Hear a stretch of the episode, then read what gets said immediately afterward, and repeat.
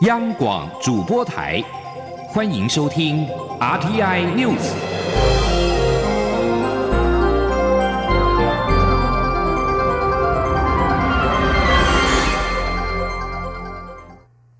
各位好，我是李自立，欢迎收听这一节央广主播台提供给您的 RTI News。新闻一开始，首先来关心香港今天最新的示威活动状况。香港电台报道，香港网民发起今天下午三点起，在尖沙咀苏士巴利花园集会，要求追究警察暴力、守护穆斯林、守护民众以及与记者同行等。但警方随后也对多处群众释放了催泪弹。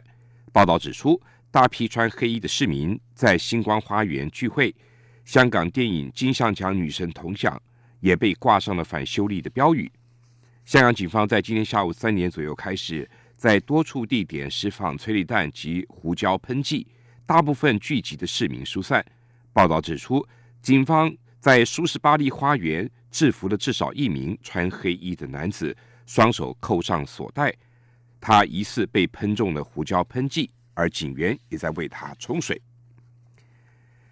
针对港女命案凶嫌陈同佳有意来台投案，却面临入境的障碍。蔡英文总统今天表示，香港政府不愿行使司法管辖权，由台湾行使，就依照台湾的法律。陈同佳在台湾已经是被通缉的嫌犯，只有逮捕，没有自首，这不是什么障碍，而是依法行事。另外，随着二零二零大选逐渐逼近，蔡总统今天出席绿能产业后援会成立大会时指出，只要绿能持续发展，台湾就不会缺电，也能带动经济发展。二零二五年一定能够达成绿能占比百分之二十的目标，带动超过两兆元的投资。记者郑林的报道。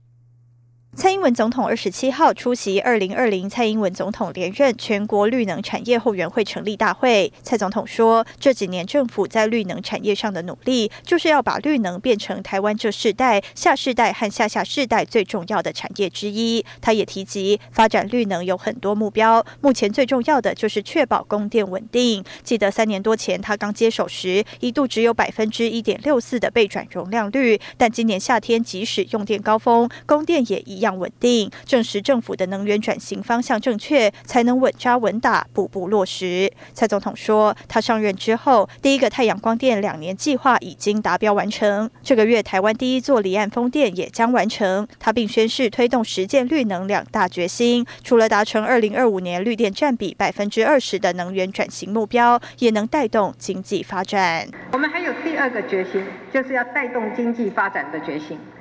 那么发展绿能产业要带动经济发展的远见，那么是因为有了绿能的产业哦，台湾整个制造的供应链都可以受惠哦，厂商有订单，产业会升级，就会带动更多的工作机会。蔡总统也提到，绿能发展过程中固然困难重重，但真正的开端是在二零一六年，他执政不久后就通过电业法修正案，提供绿能发展空间。而当时若不是民进党掌握立法院多数席次，没办法展开台湾能源转型最重要的一步。因此，想让台湾能源转型、经济转型各方面都升级的政府，一定要国会过半才做得到。所以，除了拜托大家总统支持他，二零二零也要支持民进党国会过半。蔡总统随后出席全国同济之友后援会成立大会时，则说：“选举剩下最后七十几天是最重要的阶段，各种假消息和谣言都会倾巢而出，因此希望大家一起压制、消灭假消息，不仅是为了选举，更是为了保护台湾的民主自由。”蔡总统说：“他执政三年多来，经济成长、税收增加，也持续加码照顾老人与小孩，未来会在这基础上让经济更成长、社福更完整。”国国防更强大。他也说，国际社会有许多人要跟台湾做朋友。这次选举，国际等着看台湾人会做什么选择。因此，台湾人要坚定意志，守护国家主权，展现保卫民主自由的决心。央广记者郑玲采访报道。国民党总统候选人韩国瑜国政顾问团今天发表了新移民政策。不过，针对日前韩国瑜所提出的游学政见引发的议论。国政顾问团总召张善政今天受访表示，韩国瑜只是没有时间好好的阐述政策内容，并希望大家不要追究名词。记者谢佳欣的报道。国民党总统候选人韩国瑜的国政顾问团二十七号发表新移民政策，提出在行政院层级成立新移民委员会，陆配取得身份证年限比照外配由六年降为四年，为纳保的怀孕新移民妇女纳入全民健保等九大方向。由于韩国瑜先前抛出政见，鼓励大学生、研究生出国交换一年，费用他会想办法，并表示可挪用前瞻预算五百亿经费之应，遭到外界热议。国政顾问团事后也详细说明政见内容，外界点名顾问团总召张善政是张善后。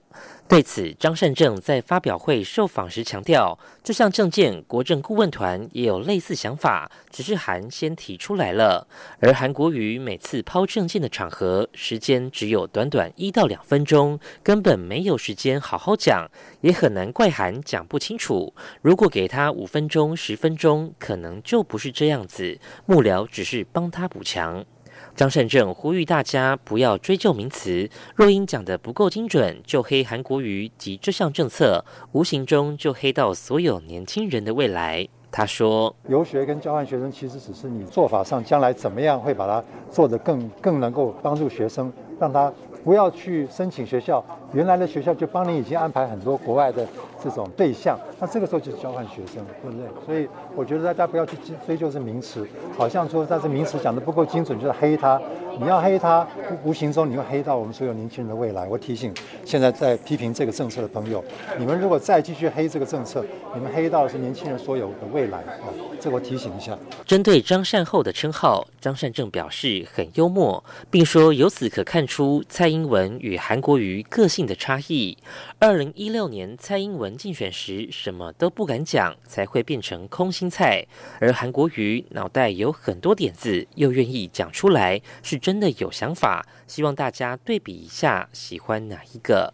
中央广播电台记者谢嘉欣采访报道。文化部长郑丽君今天南下高雄参加二零一九表演艺术文化论坛，期许国家表演艺术中心所属的国家艺术场馆。成为带动艺术产业链前进的引擎跟平台，提升台湾艺术的软实力。郑丽君表示，国艺所表演的在魏武营的三大国家场馆硬体设施改造的完工之后，文化部已经借由预算移动、挹注跟跨局处的法令的松绑，提升场馆的软体专业水准，期盼能够大馆带小馆，对外能够跟国际联结合作。成为一个平台，借着跨域发展，成为发展艺术软实力的引擎。美国新闻网站报道，根据社区媒体传出的消息，美国德州农工大学康维斯分校二十六号深夜，在一场未经学校批准的返校生派对上发生了大规模枪击案，至少造成两个人死亡，十多人受伤。根据上传推特的一段影片，这起事件发生在德州。达拉斯附近的格林威尔派对街的枪击案，显然有多位受害人，而当地距离大学大约是二十英里。报道中表示，目前没有逮捕任何嫌犯，枪击暴徒的下落也不清楚。执法单位已经证实最少有十名受害者，其他受害者已经私下求医。警方正在追缉凶嫌，同时调查枪击的动机。阿根廷今天举行总统大选。选民决定是否给总统马克里翻盘的机会，或是重返贝隆主义的怀抱。无论谁当选，选后阿根廷都得面临货币贬值、金融市场动荡等严峻的经济考验。阿根廷媒体预测，今天的选举将如八月初的初选结果。左派基西纳派的反对党候选人艾伯托、副总统候选人费南德兹。将以超过马克里十六个百分点以上的得票率获胜，阿根廷将重返干预式经济以及贸易保护的贝隆主义。根据阿根廷的选举制度，总统候选人只要获得百分之四十五的选票，或者获得百分之四十以上的选票，而且比得票第二高的候选人多出了十个百分点，即可当选。以上这一节 RTI News 由李自力编辑播报。谢谢收听。